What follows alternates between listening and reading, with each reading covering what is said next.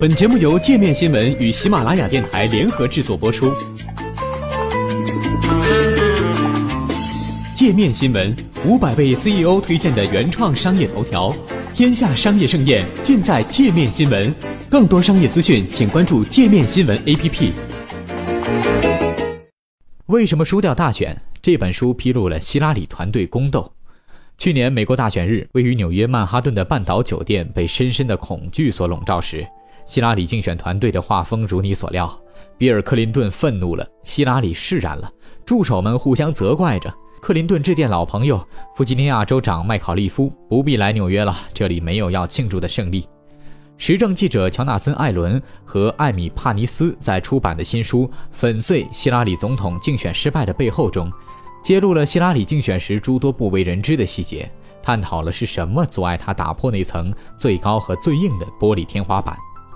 纽约时报》书评家角谷美智子认为，这本书在为希拉里竞选团队描绘众生相的同时，也还原了一场泰坦尼克号式的灾难：一个脱离现实的候选人和内斗不断的幕僚，犯下一系列有悖常情但原本可以避免的错误，把一场有胜算的角逐变成又一艘朝着冰山撞去的竞选之船，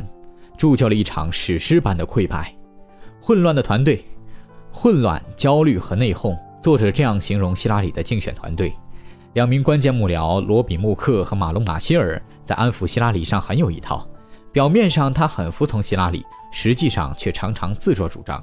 例如，在民主党初选阶段，当希拉里在密西根州输给桑德斯之后，穆克和马歇尔为接下来五个州的选战聘请了足够多的工作人员，让一切看上去他们在积极为失利进行弥补。但事实上，在那之后，他们仍然没有改变竞选策略。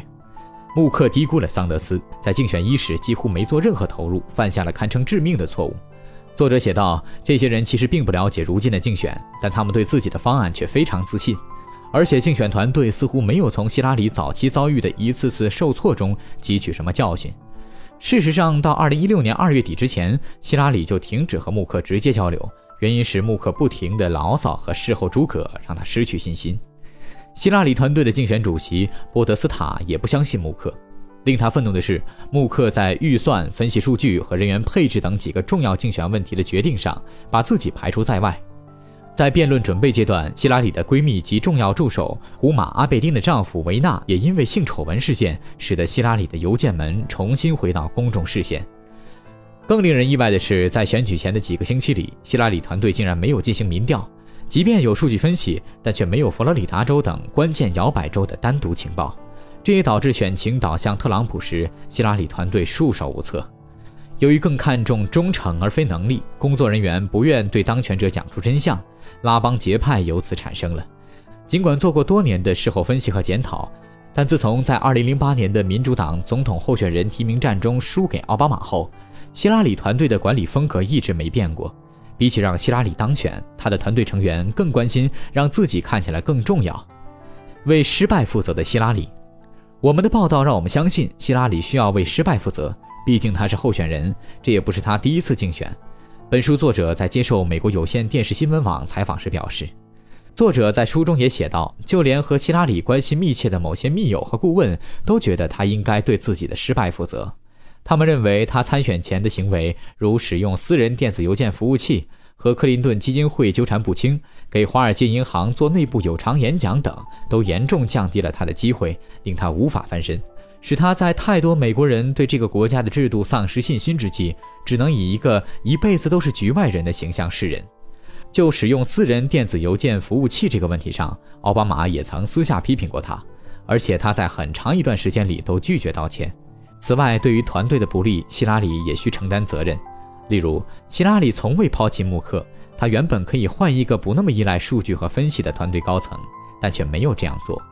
事实上，希拉里最大的问题在于他的定位模糊不清，这一点体现在他的演讲稿上。政客都有专人代笔，但希拉里却有一个庞大的专家组，写手、顾问、编辑、出点子的人，帮助他完成每一段、每一页，有时甚至在演讲几分钟前匆忙完成。但是希拉里自己又想说什么呢？选民们无从得知。此外，希拉里也承认自己的性格不被一般选民所喜爱。他曾对助手说自己容易给人们留下坏印象。当助手们劝他战斗到最后一刻时，希拉里说：“只想优雅地退场。”其他人只会去批评特朗普，那是他们的事情。我要做的已经做完了，输了就是输了。希拉里说：“这是我最后一次参选。”希拉里在四月六号接受《纽约时报》采访时曾提到，自己正在写一本书，会对大选中的失利给出清晰可靠的解释。